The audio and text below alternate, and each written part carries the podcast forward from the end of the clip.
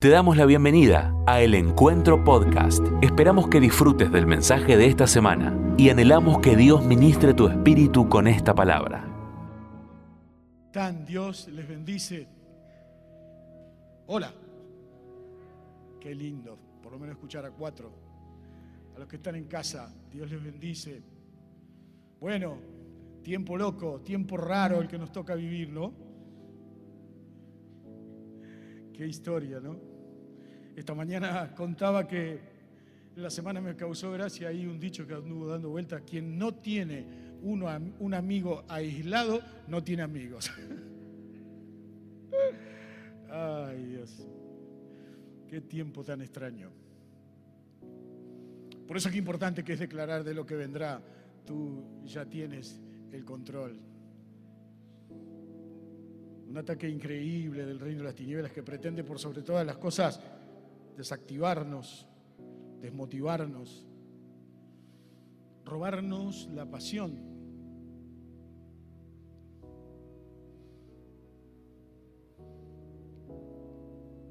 Todos habíamos organizado algo, ¿no? Parecía como que la pandemia se estaba por ir, como que estaba todo esta cosa perversa, ¿no? Que hace casi dos años que está dando vuelta entre nosotros, que uno no quiere, pero sin querer empezás a contar la cantidad de muertos, la cantidad de infectados. Nosotros hace un tiempo con mi esposa empezamos a, resistir eso y no nos, no es que no nos importa, pero no nos alimentamos más de esa información. La semana pasada, el domingo pasado no estuvimos porque como también comentaba esta mañana, también nos asociamos al sindicato de los de contacto estrecho. Claro, uno dice, no, yo ya tuve COVID. Pero nadie esperaba este tiempo, tampoco esperábamos este momento. Más que nunca, más que nunca, de lo que vendrá, tú tienes el control en nosotros, ¿no? Ay, Señor. Qué difícil muchas veces se nos hace entender poder depender del Señor. Una de las guerras espirituales que todos nosotros tenemos, más grandes con las que convivimos, es quién te controla y quién controla. Nuestra tendencia es a ser controladores. Nuestra tendencia es a ser controladores. Por eso nos cuesta mucho, a veces, quienes conocemos al Señor, crecer en la fe, porque si vemos que otro, que no sea nosotros, controla la cosa, es como que nos encontramos desprotegidos, desorientados. El control genera una falsa seguridad. La seguridad que recién declarábamos mientras adorábamos al Señor es la seguridad de lo desconocido, porque en lo conocido y en lo desconocido Dios está. Eh, hay alguien que puede decir amén. Dios está. A veces no lo vemos, no lo vemos actuar. A veces, como contaba esta mañana, no, no lo escuchamos, no habla, no contesta, no responde preguntas, pero Él está con su mano abierta, siempre trabajando a nuestro favor. Cuando hablamos de tiempos difíciles, estamos hablando de momentos incontrolables de nuestra parte imposibles de controlar. No estamos capacitados para controlar. Hay quienes creen que controlan su vida con una buena economía, con buenos ahorros. Hay quienes que controlan su vida y todo lo que tienen con proyectos a encarar o proyectos encarados o encaminados. Y no está mal tener ahorros, no está mal tener proyectos, pero eso no significa entender que Dios quiere tener el control de nuestra vida. Nosotros somos quienes, en cierta manera, abrimos o cerramos esa puerta para que la gracia y el amor de Dios venga sobre nosotros, haciéndonos entender que hay algo que nosotros tenemos que hacer cotidianamente. Hay un día a día para cada uno de nosotros. Y hay un mientras tanto para cada uno de nosotros. Hay un día a día para mí, hay un día a día para vos. Y en el día a día nosotros estamos haciendo lo que nos toca hacer, pero no vale más que ese día. Eso no quiere decir que no tengamos proyectos ni planifiquemos, por eso la palabra de Dios continúa diciendo allí en Proverbios 16, 9, hace planes, hace planes. Dice, el Señor dice, hace planes que yo voy a dirigir tus pasos. Vos haces los planes que yo te controlo. Vos haces los planes que yo te hago llegar. Vos haces los planes que yo te voy a dirigir. Yo te puedo llegar a decir, no, acá no, borrá esto y escribí lo otro. Porque es imposible conseguir dirección de parte de Dios si no hacemos planes. Pero los planes tienen que honrar su nombre. Tienen que honrar la vida que Él nos ha dado para vivir. Y en medio de esta maldita y rara pandemia que todos nosotros estamos esperando el pico. Me hartó el pico, no sé. Cuando yo escucho hablar del pico me imagino un pájaro gigante que viene a picarme, ¿no? El pico de la pandemia que hasta acá llegamos. ¿Qué sé yo hasta cuándo vamos a llegar? Lo que yo sé que hoy conmigo Él está. Y no lo digo desde la perspectiva de pechito argentino. No, es que es verdad, es cierto. Hoy nosotros podemos planificar cualquier cosa y mañana se nos cambia todo, o mañana o dentro de un rato, un par de horas. Ninguno de nosotros tiene el control de lo que va a pasar sobre nuestro reloj, sobre, nuestra agenda. Por eso qué interesante es poder abrir nuestra mente y nuestro corazón a la bendición de Dios y al poder del Espíritu Santo, dejar entrar a Jesús resucitado en nosotros. Es el único que tiene palabra de vida eterna y además es el único que tiene entendimiento para nosotros, para hacernos entender lo inexplicable. No necesitamos ser expertos en tiempos difíciles. Nadie quiere un tiempo difícil.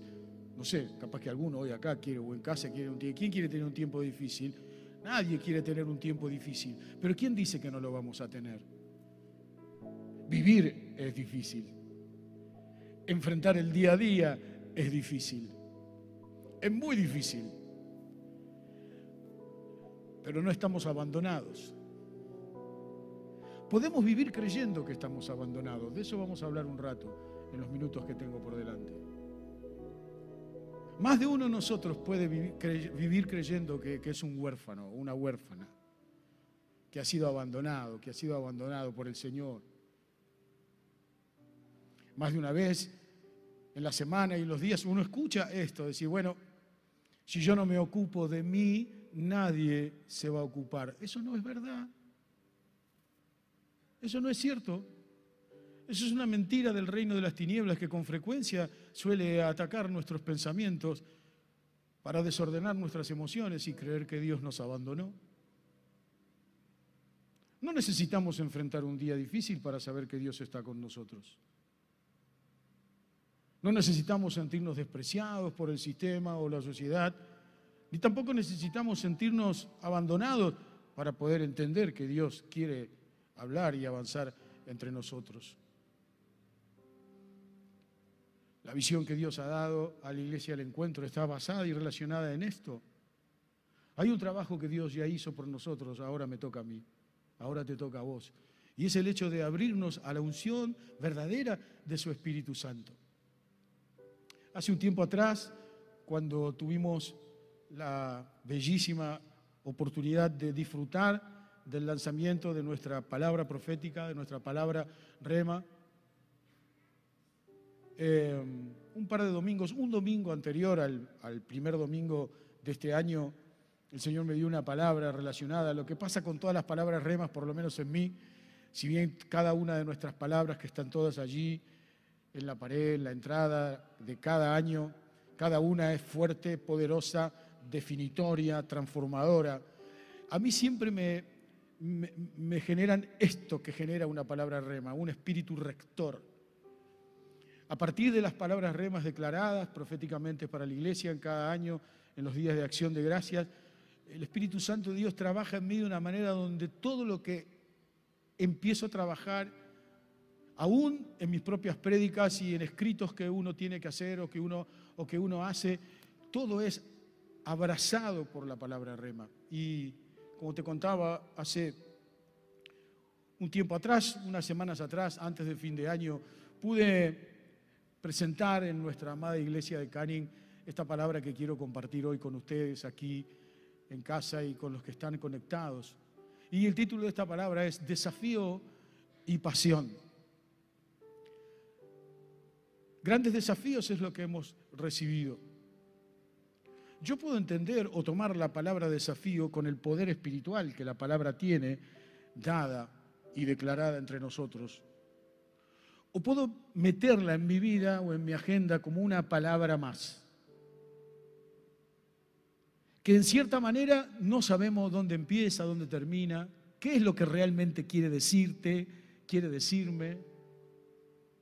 Nosotros podemos tomar esta palabra soltada declarada proféticamente para cada uno de nosotros, para este nuevo año que enfrentamos, la podemos tomar desde una perspectiva de, bueno, veremos si es para mí. Como tomándole un examen al Señor, a ver si viene algo para mí. Cuando en realidad la propuesta del Espíritu Santo frente a esta palabra rema es salir a buscarla. O sea, no sé lo que vendrá, pero quiero que sea para mí. Eh, están acá, ¿no? Quiero que sea para mí. Yo quiero esos, esos, grandes desafíos. Yo quiero esos grandes desafíos. Si no, no estaría hablando hoy de lo que quiero contarles. No formaría parte de la visión de esta comunidad. Yo quiero grandes desafíos. No le tengo miedo a mi edad, tampoco tengo tantos, pero son unos años interesantes. Yo puedo decir a mí mismo o decirme, de mí mismo, a mí mismo, decir, bueno, ya está, ya llegué, estoy conforme, estoy contento. En el fondo, en el fondo digo, gracias Señor, sí, es verdad, estoy contento, pero todavía tengo mucho por dar, tengo mucho por hacer. Cuando Dios plantea desafíos, nos plantea desafíos no en base a la edad que tenés, sino plantea desafíos frente a la fe y el hambre que tenés. Si los desafíos grandes que Dios tiene planeado para vos no te dan hambre, entonces empezar a preguntarte si es verdad que tu corazón está abierto a recibir de la gracia nueva de Dios. Desafío y pasión. Miren, Jesús era un apasionado. Él tenía pasión por todo y por todos. ¿Por qué desafío y pasión? Porque si no renovas tu pasión por Jesús es muy difícil que entiendas los desafíos grandes que Él tiene para vos.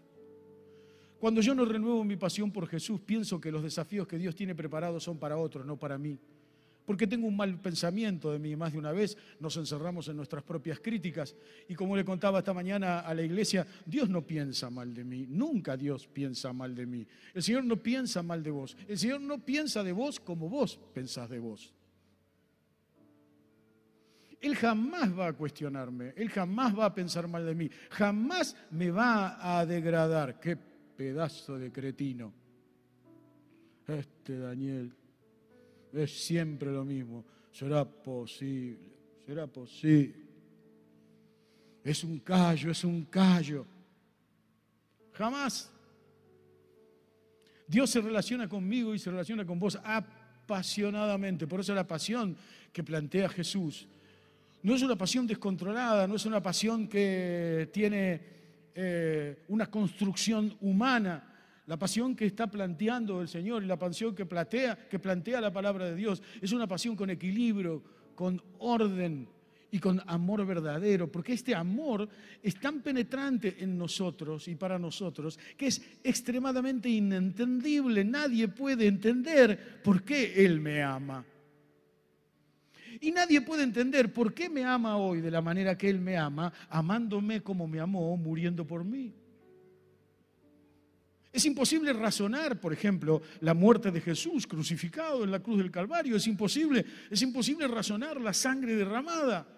Es imposible, no, no tiene sentido. No tiene sentido porque yo no se lo pedí que lo haga. Vos tampoco le pediste que lo haga. Él lo hizo por vos. Él lo hizo por mí. Por eso nosotros como iglesia no somos una comunidad religiosa. Somos una comunidad de apasionados por Jesús. Jesús era un apasionado en todo y por todos. Tan fuerte era la pasión que tenía Jesús que en los últimos eh, libros del Evangelio declaran o relatan las últimas escrituras de los apóstoles en los cuatro evangelios, la pasión de Jesús. La pasión de Jesús fue expresada en que él tomó la decisión de despreciarse a sí mismo. La pasión de Jesús Es la esencia, es el ejemplo práctico de que el amor verdadero es efectivo, poderoso y transformador. La pasión de Jesús que tuvo y que tiene muestra, enseña que la transformación que tiene el plan del Espíritu Santo de Dios para cada uno de nosotros en toda nuestra vida hasta que Él venga a buscarnos, tiene un estado de vida real en nosotros. Por eso la palabra de Dios dice, no lo amamos nosotros primero a Él, Él nos amó primero a nosotros. Mi respuesta es que lo amo. Y así el Señor ha trabajado y continúa trabajando. Nadie puede entender, como te decía, quién de nosotros acá o en casa puede razonar el hecho, el hecho de que el Señor pagó ser subestimado. Miren, la subestimación es como un trago amargo. Y el Señor lo expresó, ese trago amargo, física y presencialmente, cuando le dieron a tomar vinagre. La cruz cuenta, demuestra y pone en evidencia la pasión de Jesús por vos, por mí. Eh, hay alguien que diga, gracias Señor. Es que estamos tan duros, estamos tan fríos, estamos tan hambrientos de que Dios haga algo que nos olvidamos de amarlo como Él nos amó. A esta altura del partido, si el Señor Jesús fue un apasionado por todo y por todos. Nosotros hoy tendríamos que ser discípulos apasionados. Apasionados verdaderamente. La pasión no se genera un domingo a la tarde como hoy. La pasión no se genera solamente con una motivación. La pasión es un estilo de vida que forma parte de nosotros, que no tiene nada que ver con nuestro temperamento ni nuestro carácter, que transforma nuestro temperamento y nuestro carácter. Alguien que toma la decisión de vivir apasionadamente por Jesús, entiende que no existe nada que pueda ponerle límite a todo lo nuevo que Dios tiene, porque lo nuevo que Dios tiene no es tan solo para los que lo merecen, es para todos. Y es por todos. Más de una vez nos vemos atrapados, a veces la pasión, la pasión por Jesús no nos deja ver los desafíos. Nadie puede tener un desafío espiritual si no está apasionado por Jesús, si no sería solamente eso, sería una agenda de trabajo. Cuando hablamos de servir al Señor, no estamos hablando de la, de, la, postura pastoral o de la postura de un obrero o de un líder, estamos hablando de una vida transformada adentro, en nuestra mente, en nuestra vida interior y de que esa transformación que vos y yo vivimos la viven los que están con nosotros, nuestra esposa, nuestro esposo, nuestros hijos, nuestros nietos. ¿Por qué? Porque la pasión que Jesús quiere que nosotros tengamos en esta vida de grandes desafíos y en este desafío profético que la palabra de Dios ha traído entre nosotros, es que seamos de transferencia de la misma manera que Él transfirió pasión. Jesús transfirió pasión. Y esta era una cosa que a los religiosos de la época los ponía muy nerviosos. Los enojaba mucho a los fariseos de la época, a los farichos. Hoy, yo les llamo farichos, hay muchos todavía, siguen unos cuantos, todavía hay unos cuantos. Pero la pasión que Jesús tenía en su tiempo ministerial puso muy nervioso a todos. ¿Por qué? Porque básicamente lo que estaba pasando era que el Señor Jesús hablaba fuera del templo. Y los fariseos decían, bueno, no tiene que predicar afuera, tiene que venir acá a predicar. Pero Jesús estaba en la calle, Jesús estaba con las cosas naturales, era un apasionado de todo y por todos. Jesús hablaba de un ave, de un pájaro, decía, miren, ese, miren, ven ese pájaro. Jesús hablaba de las cosas simples y sencillas, como hasta hoy. Con la diferencia de que ha resucitado y se sentó en el trono de Dios y vuelve a buscarte y vuelve a buscarme. Amén. El Señor le decía a los muchachos, miren, ven, ven ven ese pájaro, ven esos pájaros, no tienen necesidad de nada, Dios los alimenta. El Señor hablaba de un árbol, ven, ven ese árbol, ese árbol está seco, ¿saben por qué? Por esto, por lo otro. El Señor hablaba de las cosas de cada día, era un apasionado. Y Él transfirió esa pasión. Por eso necesitamos entender que los compromisos que la vida tiene no deben apagar la pasión. Es un gran problema.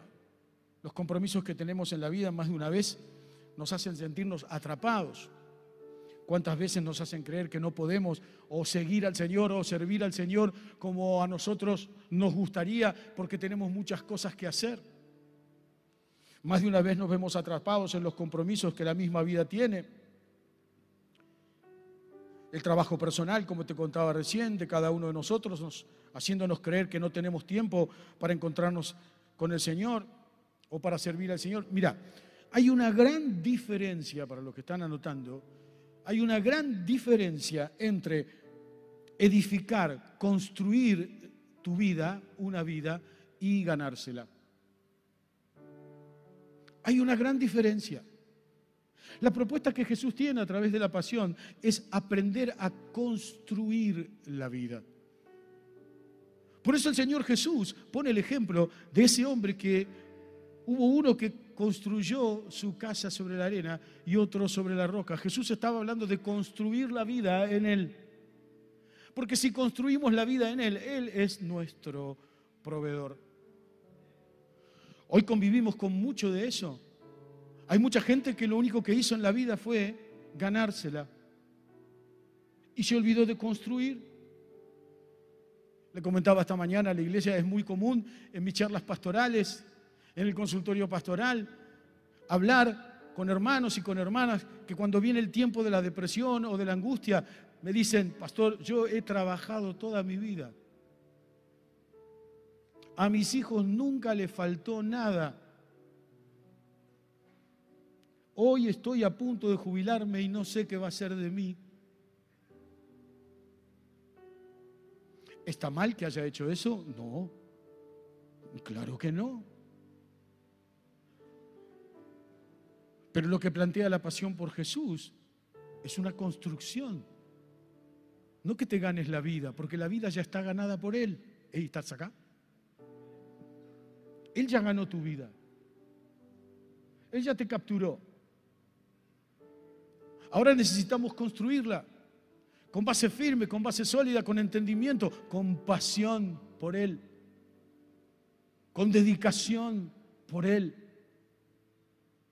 Por eso hay cuatro puntos que quiero tocar rápidamente entre nosotros hoy.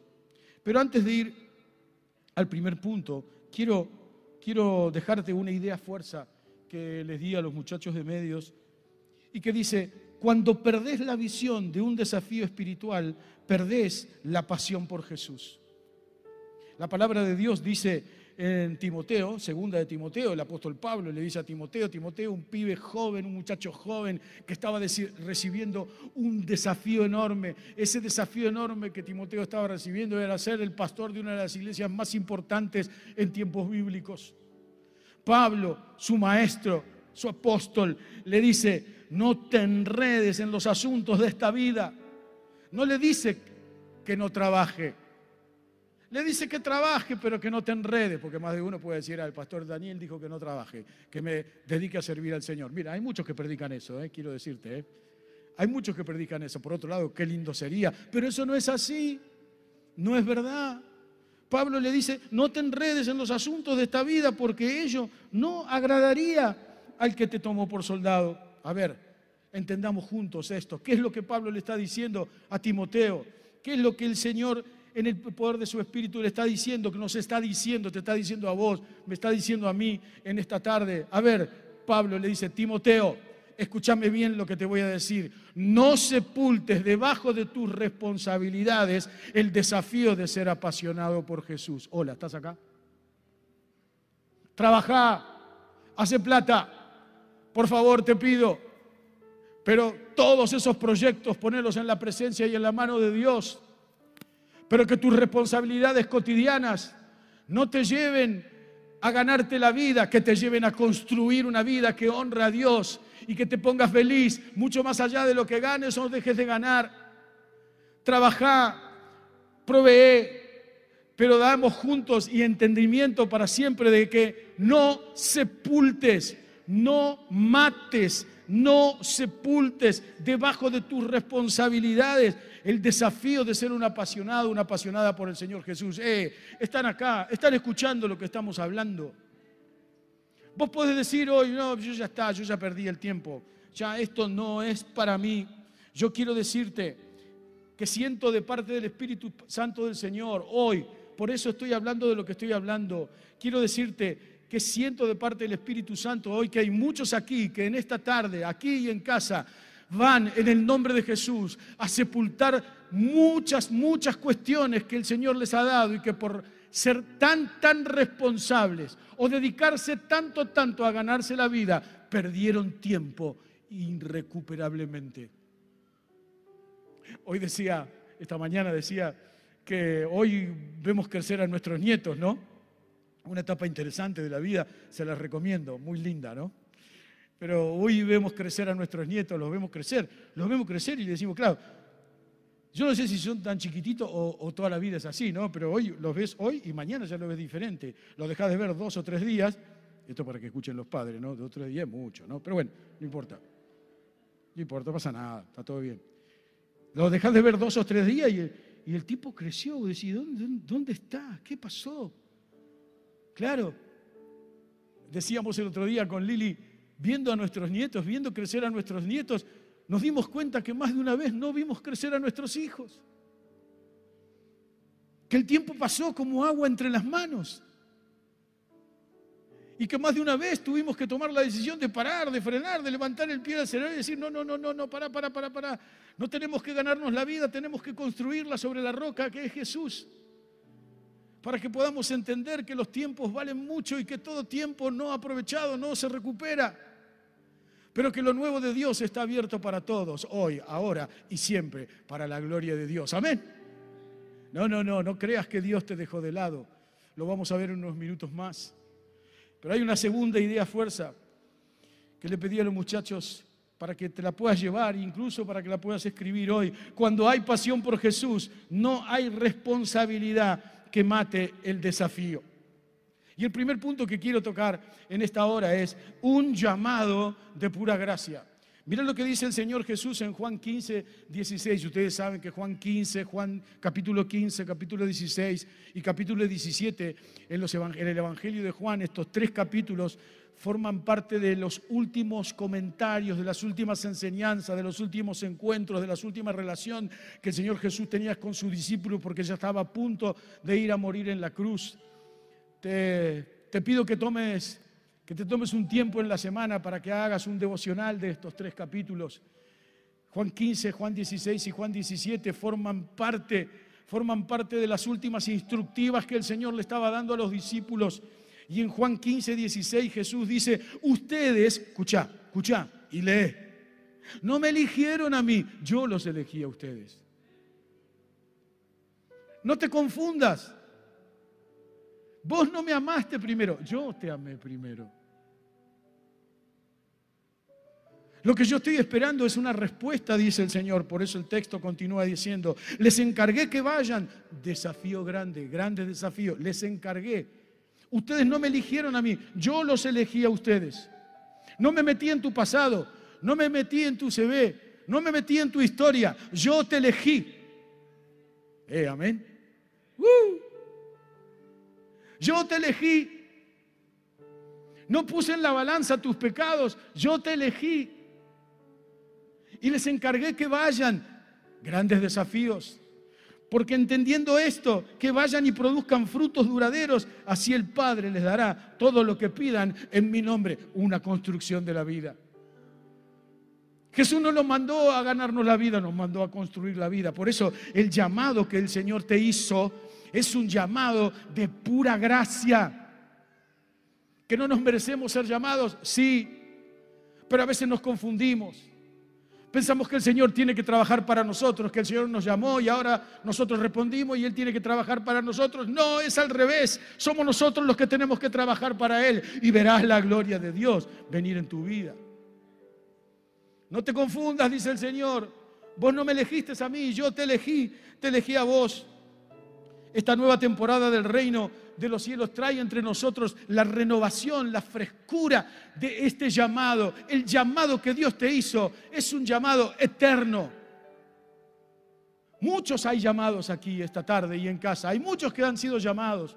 Hay muchos que a lo mejor han sido llamados hace muchos años atrás. Hay muchos que han sido llamados hace pocos años o hay muchos que han sido llamados hace días. Hay muchos que tienen un llamado escondido, un llamado sepultado. Muchos, hoy aquí, muchos. Muchos tienen un llamado y cuando escuchan la palabra del Señor te llamó, se acuerdan del pasado. Ah, sí, yo me acuerdo. Ah, cómo oraba. Ah, sí, sí. Sí, Dios me llamó. Ah, pero eran otros años, pastor. Era otra vida. La famosa realidad o el famoso dicho de todo tiempo pasado fue mejor. Ah, sí, yo me acuerdo cómo servíamos al Señor. Ah, sí. Sí. Pero ¿sabe qué? La vida me ganó. Miren, esto que les estoy contando son charlas cotidianas del consultorio pastoral. Es gran parte de mi trabajo pastoral hacerle entender a cada uno de mis amados y de mis amadas que no es cierto que el llamado se pierde. Ah, sí, yo me acuerdo, sí. Lo que pasa, ¿sabe qué? La vida hizo que yo no pudiera cumplir con eso. Sí, sí, es cierto, es cierto, yo quise ser, yo quise ser, yo quise ser, ah, yo quise ser, ah, yo quise ser, yo quise ser, yo quise ser esto, yo quise hacer otro, yo tenía esta pasión, yo tenía aquello, yo tenía cosas, oh, oh, oh. De repente cuando estamos hablando del llamado te aparecen todas las puertas que se te cerraron. Ahora mismo, en este momento.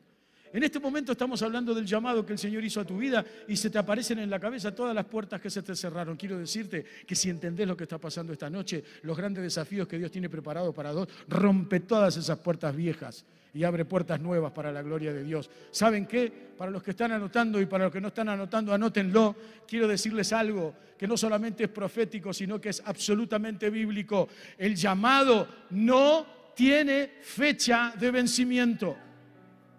Te lo digo otra vez, y es el segundo punto. El llamado no vence.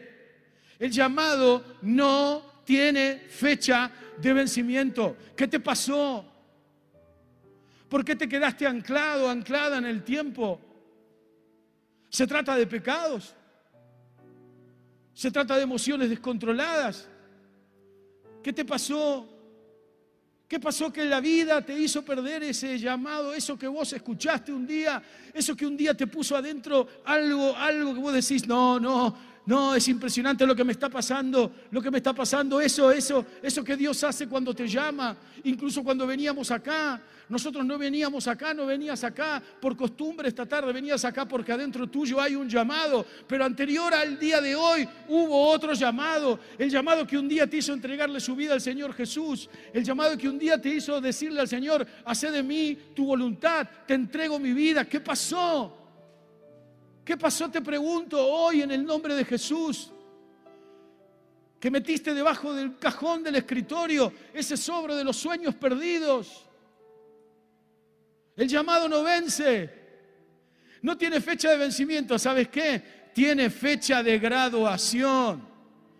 El Señor nos llamó hasta que Él venga a buscarnos. Él no perdió interés en vos. Hola, ¿estás acá? Pero hay alguien que lo crea esto esta tarde acá. Gloria a Dios. Mira, si es para el Señor que sea más fuerte.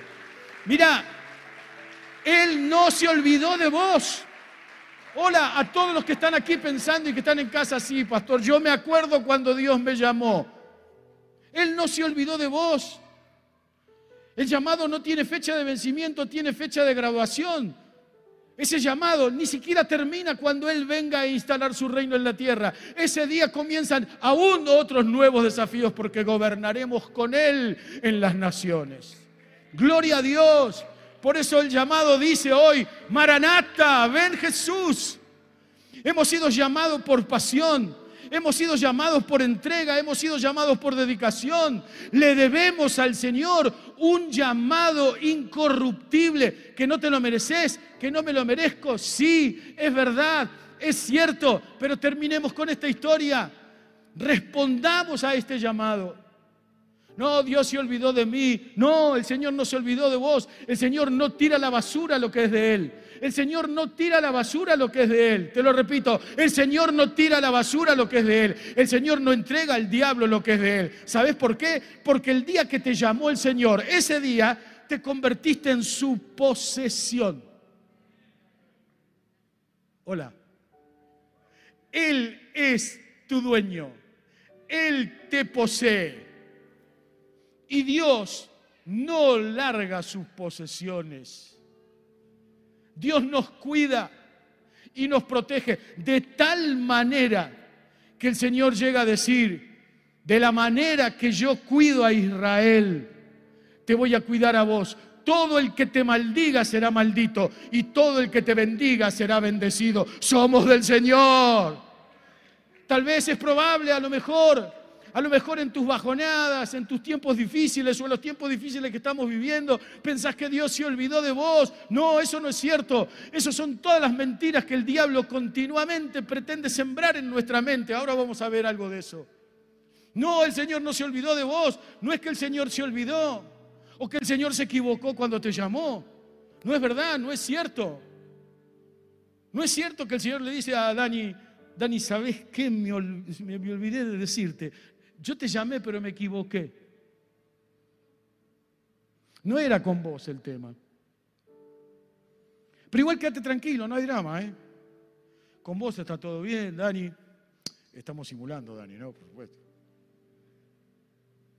No es que Dios le dice, ¿sabes que me olvidé? No, me, con, vos me, me equivoqué. Me equivoqué, pero está todo bien. No era con vos, discúlpame, ¿eh? Pum, le cerró la puerta y va y dice, era con vos. Ahora sí es con vos. No, Dios no es así. El Señor cuando te llamó, no se equivocó. Eh, che, es una buena noticia. Cuando el Señor te llamó, no se equivocó. ¿Sabes por qué no se equivocó? Porque nuestros prejuicios y nuestros rollos mentales más de una vez nos hacen creer que Dios se maneja con nosotros como nosotros nos manejamos con la gente. Dios no se maneja con nosotros de la manera que vos te manejas con el otro. El Señor no te nivela o no te equilibra eh, por lo que sos, o por lo que haces, o por lo que hiciste. El Señor no tiene esa relación con nosotros. Al Señor, y entendeme bien lo que te voy a decir porque parece, eh, parece algo antibíblico lo que voy a decir, pero no, es recontra bíblico. El Señor, al Señor no le importan tus pecados. ¿Qué decís, pastor? Sí. Él no te pone en la balanza de los pecados para relacionarse con vos y conmigo. A Él le importa la capacidad que tengas de pedir perdón para que Él te perdone. No es que el Señor quiere que peques porque vas a tener que pagar el, precio del pecado. El pecado tiene un precio y hay que pagarlo. Pero la relación que el Señor quiere tener con vos no es por tus pecados. No es que el Señor te limita, te cierra la puerta o dice, no, ya no lo necesito más. No, ya, ya está, no, ya, no, la verdad que el pastor Daniel quedó en el olvido para mí porque el tipo no la entiende. No, no es así. El Señor no me evalúa ni me pone en la balanza por mis errores. El Señor me evalúa por la capacidad que yo tengo de entenderlo a Él. ¿Para qué? Para arrepentirme de mis errores y no volver a cometerlos, para aprender de los errores y no andar repitiéndolos toda mi vida. Hola, están acá, ¿no? claro, no, no, ¿sabe qué? A mí me fue mal en el matrimonio. No, no, no, usted no sabe. La vida que yo tengo, pastor, es una vida. No, no. Yo deshonré a Dios. ¿Vos pensaste que porque deshonraste a Dios con tu pecado, el llamado se venció? ¿Que Dios no tiene más interés en vos? No. Eso no es verdad, eso es mentira. El interés de Dios sigue siendo el mismo. La capacidad que Dios tiene es la de hacerte entender, la de hacernos entender que verdaderamente con Él todo está bien. Necesitamos aprender de nuestros pecados. Necesitamos aprender de nuestros errores. Dios no te toma examen. Hola, Dios no te toma examen. El examen ya lo rindió Jesús en la cruz del Calvario y resucitó de entre los muertos. Hoy tengo redención, hoy tengo perdón, hoy tengo libertad, hoy tengo sanidad, hoy tengo restauración, hoy tengo provisión. Hoy tengo una vida para construir y no para ganármela, porque Él ganó la vida. Él ganó mi vida. Por eso lo espero, agradecido, endeudado, y digo, Maranata, te voy a servir desafiada y apasionadamente, Jesús. Aleluya, dale fuerte ese aplauso al Señor.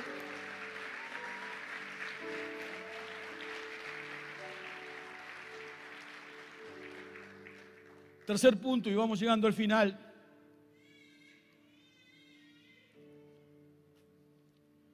Tus emociones no siempre reflejan la verdad. Bueno, acá quiero invertir unos minutos importantes porque esta es la clave de nuestra vida espiritual. La clave de nuestra vida espiritual, lo que vos crees de vos y cómo controlás tus emociones y sentimientos. Nuestro carácter, tu carácter, mi carácter, se nutre de las emociones y de los sentimientos. ¿Qué es lo que alimenta tu carácter? ¿Qué es lo que alimenta mi carácter? Las emociones y los sentimientos. ¿De dónde viene ese alimento? De mis pensamientos. Mis pensamientos nutren mis emociones y mis sentimientos. Y mis emociones y sentimientos alimentan mi carácter. Por eso el gran desafío del apóstol Pablo, cuando la palabra de Dios dice, cambia tu manera de pensar porque va a cambiar tu manera de vivir. El gran problema que todos nosotros tenemos, todos nosotros tenemos en nuestra cabeza, en nuestra mente, tu cerebro, tu mente, es el territorio de batalla más fuerte que el diablo quiere tener, porque no tiene acceso a tus pensamientos. Él quiere tirarte todo el tiempo, quiere sembrar en tu mente, en tu cabeza, un nido de víboras, un nido de huevos de víboras, para que continuamente estés luchando con tus pensamientos en vez de gobernarlos. Continuamente Él está sembrando mentiras. Lo hizo desde el jardín del Edén, lo continúa haciendo desde acá. Es la misma estrategia, es la misma técnica, es lo mismo siempre. Él es un obsesivo. Siempre igual. ¿Por qué? Porque como no es Dios, no es creativo. Continuamente Él está especulando con tu mente, con tus pensamientos. Por eso dice la palabra de Dios en eh, Jeremías 17:9, el corazón es engañoso y perverso más que todas las cosas. ¿De cuántas? Todas. Por supuesto que acá no estamos hablando del corazón con el esquema cardiovascular, ¿no? Estamos hablando del corazón en el simplificado de las emociones y los sentimientos. Dice la palabra de Dios, el corazón es engañoso y perverso más que todas las cosas. ¿Quién puede decir que lo conoce? ¿Cuántas veces hemos tomado decisiones por nuestras emociones y después decimos, ¿para qué lo habré hecho? Porque el problema no son las decisiones, el problema es que no podés cambiarlas. Porque lo que pagamos de nuestras decisiones no son las decisiones que tomamos, son las consecuencias que las decisiones traen. Tu mente, mi mente, es el terreno de la gran batalla. ¿Sabes por qué? Es como le contaba esta mañana a la iglesia. Porque el diablo no tiene acceso a nuestros pensamientos, porque él no es omnipotente, no es omnisciente, no es omnipresente. El único que puede saber tus pensamientos es el Señor. Por eso Él es juez no de lo que hacemos, sino de nuestros pensamientos. Él conoce nuestros pensamientos, dice la palabra de Dios. El diablo no. Entonces el diablo tiene que trabajar susurrando todo el tiempo mentiras, haciéndote creer mentiras. Porque como él no sabe lo, cuáles son tus debilidades, quiero decirte, más de uno a veces cree que el diablo conoce nuestras debilidades. No, el diablo no conoce tus debilidades. Él las conoce porque vos le decís cuáles son. Él no conoce nuestra mente, por eso no conoce nuestras debilidades. Él continuamente quiere a través de la tentación, que nosotros cedamos a la tentación, entonces sabe qué es lo que está pasando por adentro nuestro. Por ejemplo, si yo he tenido toda mi vida problemas con el alcohol y mi debilidad es el alcohol, entonces, ¿cuál va a ser la tentación del enemigo? Entre todas las que presenta, yo voy a elegir una. No es que presenta el alcohol, no, presenta 20 mil tentaciones. De la que yo elijo es la información que él recibe. ¿Me seguís? ¿Me entendés lo que te estoy diciendo? Sos vos, soy yo el que le da información al diablo de qué puede, cuáles son tus debilidades. Por eso nosotros entregamos nuestras debilidades al Señor, porque Él tiene cuidado de nosotros y Él renueva nuestras fuerzas en nuestras debilidades. Es el único que puede hacerlo. El diablo continuamente está sembrando mentiras, está sembrando cuestiones, está sembrando pensamientos desconstructivos. Porque Él no tan solo quiere alejarte de la, real, real y verdadera gracia del Señor, sino que quiere llenarte de prejuicios y de complejos. Él quiere meter en tu cabeza y en mi cabeza pensamientos que no tan solo no edifican, sino que no son la verdad. No son la verdad. Él quiere controlar tu mente, Él quiere controlar mi mente, Él quiere controlar tus pensamientos, quiere controlar mis pensamientos. Él continuamente está provocando rollos o prejuicios. Más de una vez perdemos las oportunidades de vivir los desafíos que el Señor tiene y de ser apasionados por el Señor Jesús, porque estamos llenos de pensamientos negativos. No, yo de acá no salgo, no, yo soy así, no, mi papá es así, no, yo, yo, no, no, no, no. Continuamente vivimos envenenando nuestras relaciones conyugales, familiares, amistosas. ¿Por qué? Y porque yo pienso lo que el otro piensa de mí cuando el otro a lo mejor ni siquiera lo piensa. Entonces me hago el rollo. No me saludó. Ah, mira, esta mañana decía eso, ¿no? No me saludó. ¿Sabes por qué no me saludó? No me saludó porque hace un año atrás yo le contesté mal a él. Entonces, como yo le contesté mal a él, él me cerró la puerta hace un año atrás y empieza toda una rosca, todo, cualquier parecido con la realidad es pura coincidencia. Y resulta que nos llenamos tanto de ese rollo que cuando nos encontramos con la persona con la que nosotros tenemos problemas ya lo tratamos mal de movida sin que el otro sepa nada. Y claro, eso deforma nuestro carácter, nos convierte en amargos, nos transforma en amargos, en intolerables e intolerantes. Cuando tu carácter no es gobernado por el Espíritu Santo de Dios, perdemos la pasión por Jesús. Pierdo la pasión por Jesús. Perdés la pasión por Jesús. Una mente confundida es una mente que se convierte en una mente religiosa. Normalmente los religiosos son esos que solamente necesitan una palabra para tener una buena semana. Y esa es una gran mentira. Continuamente somos atacados con malos pensamientos que desgobiernan nuestra vida interior y nos lastiman a nosotros y hieren al que está con nosotros, al lado nuestro. Proverbios 23, 7 dice la palabra del Señor, pues como piensa el hombre dentro de sí, así es él. Si vos pensás que no servís para nada, ¿qué va a pasar en tu día a día? No vas a servir para nada.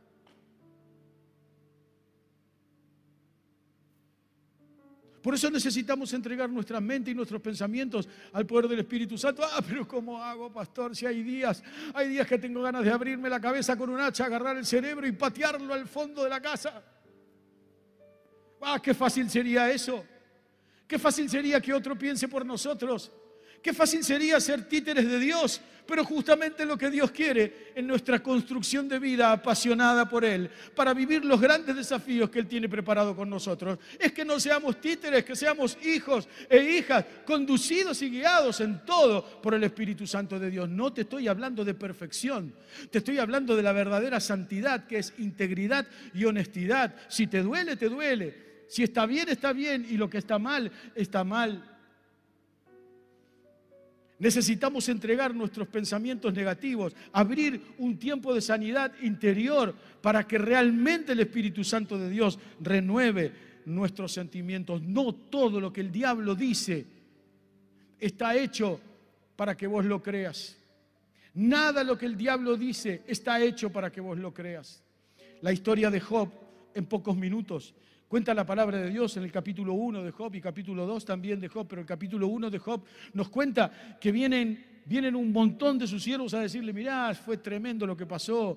Dice que estaban los hijos de, Job en una fiesta en la casa del hermano mayor y aparece un eh, enviado del reino de las tinieblas y dice, mira, se acaba de incendiar todo el campo, toda la tierra, todo, está todo incendiado, solamente yo quedé vivo para venir a contarte. Y dice que no este no, no había terminado de hablar todavía, no había terminado de hablar todavía, que viene otro y le dice, le dice, jefe, patrón, le dice a Job, cayó fuego del cielo que Dios envió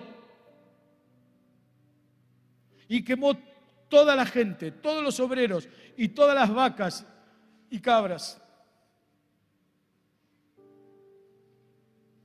¿Dios puede mandar fuego para matarte? No. Eso era mentira. En medio de la crisis, el diablo es experto en tirarte mentiras para invadir tu mente. Para que creas que Dios se fue, que Dios no está, que Dios te abandonó. No es cierto. No es cierto. No fue cierto ese hecho. Fue una de las grandes mentiras. Como lo hizo más de una vez grandes hombres de Dios que vivieron esto, que los reyes que atacaban al pueblo de Israel decían, venimos en nombre de Dios a matarte. Nunca jamás Dios puede mandar a alguien a matarte. Somos su posesión necesitamos entender que nuestras emociones y nuestros sentimientos no siempre reflejan la realidad. No creas más las mentiras del enemigo. No sos lo que te parece que sos. Sos lo que Dios dice que sos. No sos lo que construiste, sos lo que Dios construye. No sos el resultado, ni tampoco Dios te lee por lo que los demás dicen que sos. Sos no por los demás dicen que sos, sos por lo que Dios dice que sos. Sos mi hija, sos mi hijo, te llamé. Este llamado no tiene vencimiento. Tengo unción del Espíritu Santo para darte. Tengo una vida para construir. Tengo desafíos eternos que llevan a un tiempo de gloria y a un nuevo tiempo de entendimiento. Y final, ¿qué es lo que conquista el corazón de Dios? El cuarto punto es un corazón inquieto. Un corazón inquieto no es un corazón incontrolable. Es un corazón controlado por el Espíritu Santo de Dios. Pero un corazón inquieto es un corazón que aprendió a ver que Dios está buscando gente que lo adore y que lo adore de verdad. Gente que se comprometa, hombres y mujeres que se comprometan, de todas generaciones, de todo tiempo, de toda edad. Como te decía anteriormente, no se trata de la edad que tenés, no, pero ya, miren, un común denominador en muchas de mis charlas pastorales es, no, pero yo ya tengo, ¿sabe qué? Tengo 65 años de edad y 40 años de iglesia. Y yo digo, ¿y? Como que ya no tiene más nada para escuchar. ¿Y para qué estamos acá hoy? ¿Para qué pidió una cita? Como que la edad y el tiempo vivido en el Señor ya te formaron un callo tan grande que no te entra más nada. Dios no está interesado en nuestra edad, está interesado en que seamos de bendición para todas las generaciones que vienen por delante. ¿Hay alguien que lo crea eso hoy aquí? ¿Sabes por qué? Porque un corazón inquieto es un corazón que busca la llenura del Espíritu Santo, busca la unción del Espíritu Santo. Y esa unción es transferible. Porque lo que vos tengas de Dios va a ser transferido a tu esposa, a tu esposa, a tus hijos y a tus nietos. Hola, estás acá. Somos transferibles. Porque somos seres humanos, porque somos espirituales. Toda nuestra vida espiritual es transferible, por eso necesitamos llenarnos de la gracia y del poder del Espíritu Santo de Dios para que transfiramos bendición a nuestras generaciones y que nuestras generaciones vean la gloria de Dios. Somos, somos encargados de parte de Dios a que mis nietos sean de bendición para los de ellos. Pero no hay nadie que tenga ganas hoy de bendecir a sus hijos, de bendecir a sus nietos, de bendecir a sus generaciones. No es una cuestión de edad, no es una cuestión de experiencia, no es una cuestión de tiempo, es una cuestión de amor. Él me llamó, lo voy a seguir y lo voy a servir hasta que venga a buscarme. No estamos para rendir examen, estamos para ponernos a trabajar hasta que el Señor Jesús venga. Amén. Miren, hubo un tipo inquieto en la palabra de Dios y ese fue Nehemías. No tenemos tiempo para leerlo, tampoco es la intención que tengo de leerlo, pero léete en tu casa capítulo 1 de Nehemías y capítulo 2 de Nehemías. Nehemías, si hubo un tipo sencillo en la Biblia que terminó siendo uno de los más grandes profetas de la palabra de Dios, es Nehemías. Un tipo sencillo, humilde, totalmente desprestigiado, desconocido 100%. Totalmente desconocido, dice la palabra de Dios, que era el copero del rey. Hoy tiene otro nombre, ¿no? Hoy es, hoy es el, que prueba los vinos, ¿no? El sommelier. Hoy tiene otro nombre, es una cosa más cheta, ya es algo así, una cosa. Era el copero del rey, era el tipo que probaba los vinos del rey y le decía, rey, este es un Malbec, espectacular. Los otros son tres variantes distintas, pero era un experto en el tema. Nehemías era uno de los hijos de Israel que estaba exiliado en Babilonia. Y Nehemías estaba bajo el imperio del rey de Babilonia. Y cuenta la palabra de Dios que Nehemías se encuentra con un amigo que viene de Israel y le dice, che, ¿cómo está todo en Israel? Y más o menos le dice, algo hizo, algo hicieron, había quedado destruida año 500, año 550 antes de Cristo. Israel había sido destruida por el rey Nabucodonosor. Y dice la palabra de Dios que cuando llega este amigo de Nehemías, él le pregunta, preocupado, como, como cualquiera de nosotros le preguntaba, che, ¿cómo están las cosas allá en la provincia? Dice, ¿cómo están las cosas allá en Israel? Y más o menos le dice, no está todo bien. ¿Arreglaron algo? ¿Pudieron reconstruir la ciudad?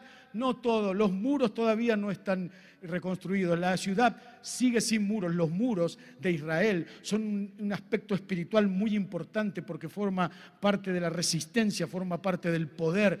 Por eso la palabra de Dios dice en Proverbios 25, 6 o 9, no me acuerdo ahora, no importa, una persona que no controla su carácter, que no controla sus emociones, es como una ciudad sin muros. Todo el tiempo los ladrones entran y le roban.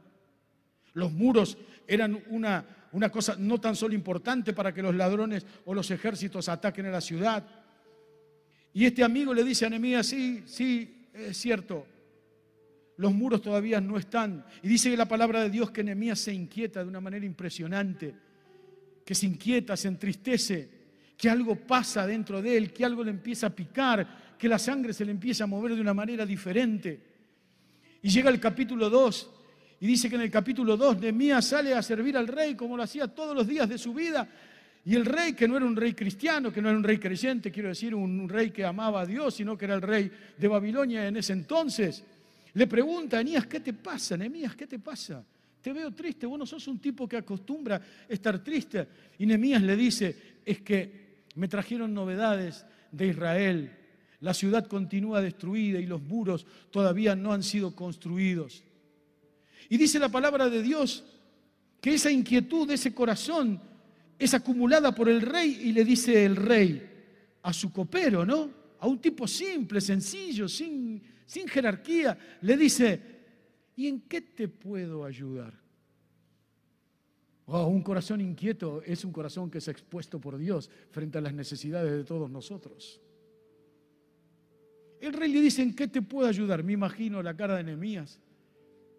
Dice la palabra de Dios que Nehemías le dice, eh, bueno, dame todo lo que tengas, quiero ir a construir los muros. Un copero, un copero quería ir a construir los muros de Israel. Y el rey le dice, bueno, ¿qué necesitas? Hacemos una lista con todo lo que necesitas. Ah, ese es Dios. Ese Dios es actuando en lo sobrenatural. Ese es Dios actuando en alguien que entendió y escuchó el llamado de Dios que inquietó su corazón.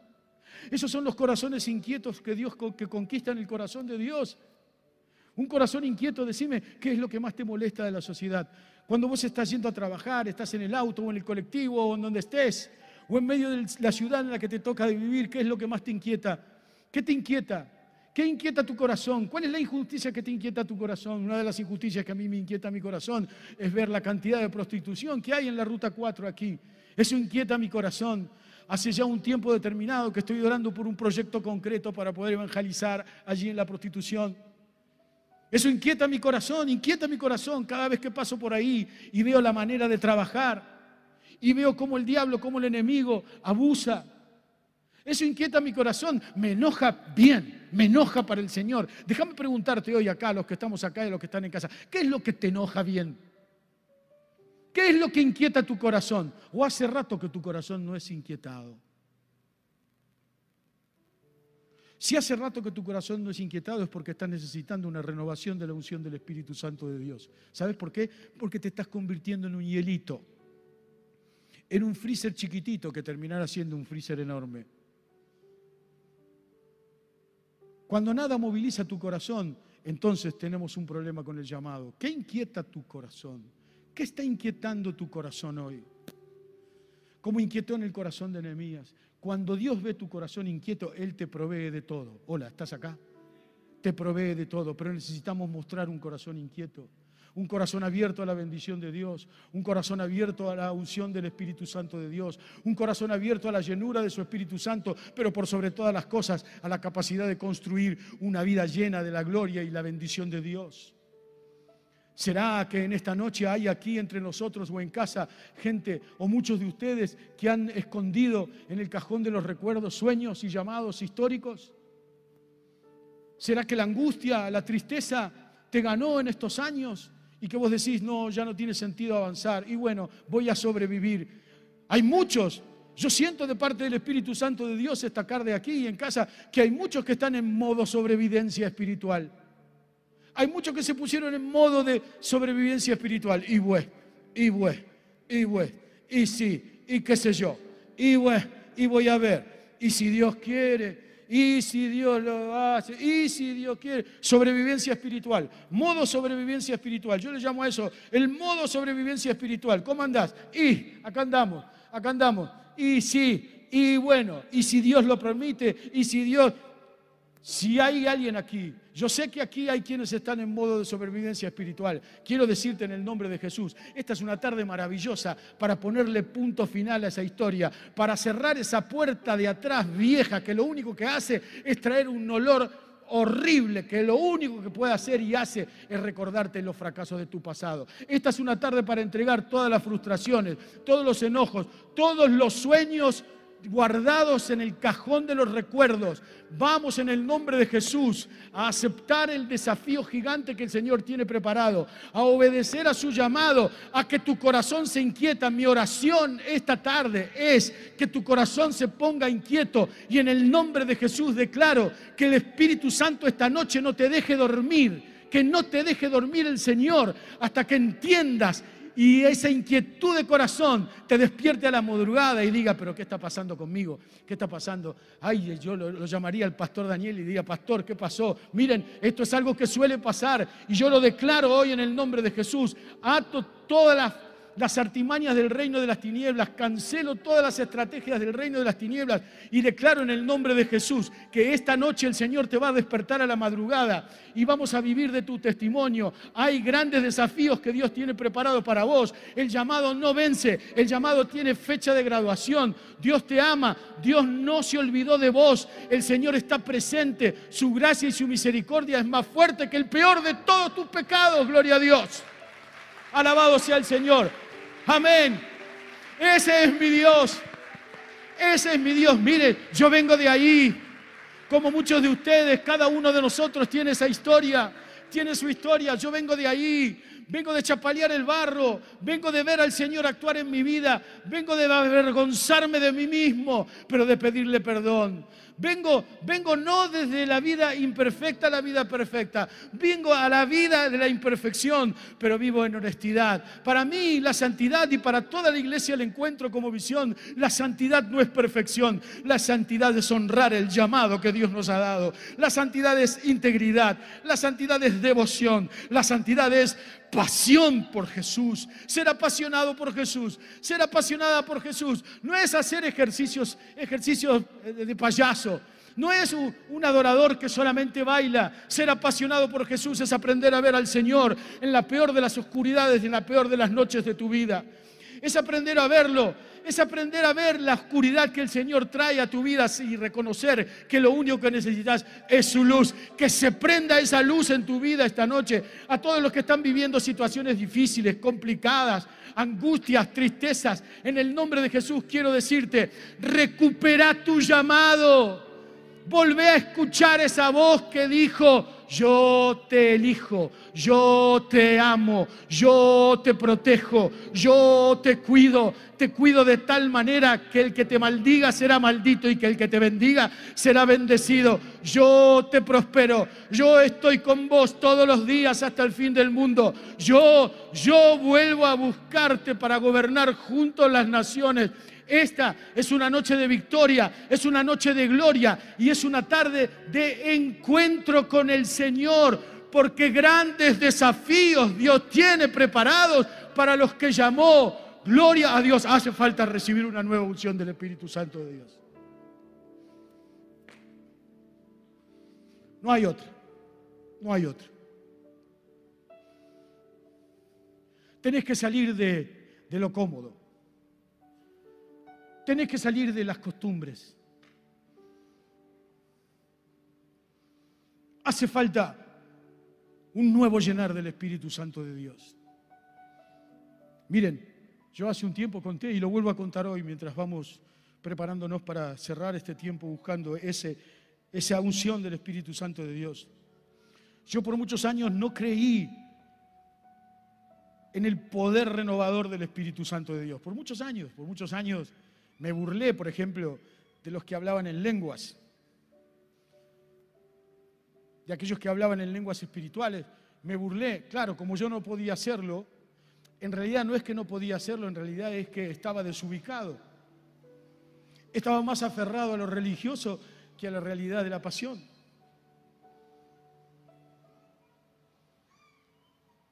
Y me burlé por mucho tiempo. Y un día el Señor en un encuentro de misión aquí, cuando misión estaba en el segundo piso, hace muchos años atrás, 2005, el Espíritu Santo me visitó. Me visitó de tal manera que fue tremendamente vergonzoso para mí. Muy vergonzoso. Ya lo he compartido esto, pero entiendo de parte del Señor que debo compartirlo otra vez.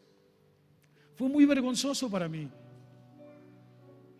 Porque el fuerte estaba siendo debilitado.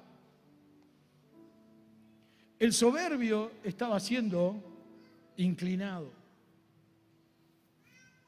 Fue tremendamente vergonzoso para mí. Porque ¿saben cómo yo recibí el bautismo del Espíritu Santo? A los golpes, esa mañana, ese mediodía, en un devocional de misión, a los golpes. Caí en el piso y de una manera inexplicable, inentendible, el pastor Mariano es testigo de ese día, así que sabe muy bien de lo que estoy hablando, y muchos más pero a los golpes. Yo caí de boca al piso y mi cabeza no dejaba de golpearse contra el piso. Pumba, pumba, pumba, pumba. Hoy, hace poco, entendí lo que me pasó. Era el Señor que me decía, así que no crees, cabezón. ¿eh? Fue así, a los golpes. Porque Dios es experto en romper estructuras. Porque Dios no es estructurado, ¿eh? Dios no es rígido. Dios no es cuadrado. Yo soy cuadrado, nosotros somos cuadrados. Dios no es para nada estructurado, Dios es creativo, renovador, innovador. Si, vos entendés, si entendemos de lo que estamos hablando hoy, el Señor, el Señor puede divertirse mucho con vos esta noche como lo hizo conmigo. Pero no se divirtió conmigo porque me estaba humillando, porque él estaba, lo que estaba haciendo era, me estaba ungiendo, estaba diciendo, ¿te das cuenta? Caprichoso, caprichoso, cabrón, caprichoso, cabeza dura. Así que te reías de mí. Ahora todos se ríen de vos. Dios tiene preparado un piso para vos hoy, para tirarte.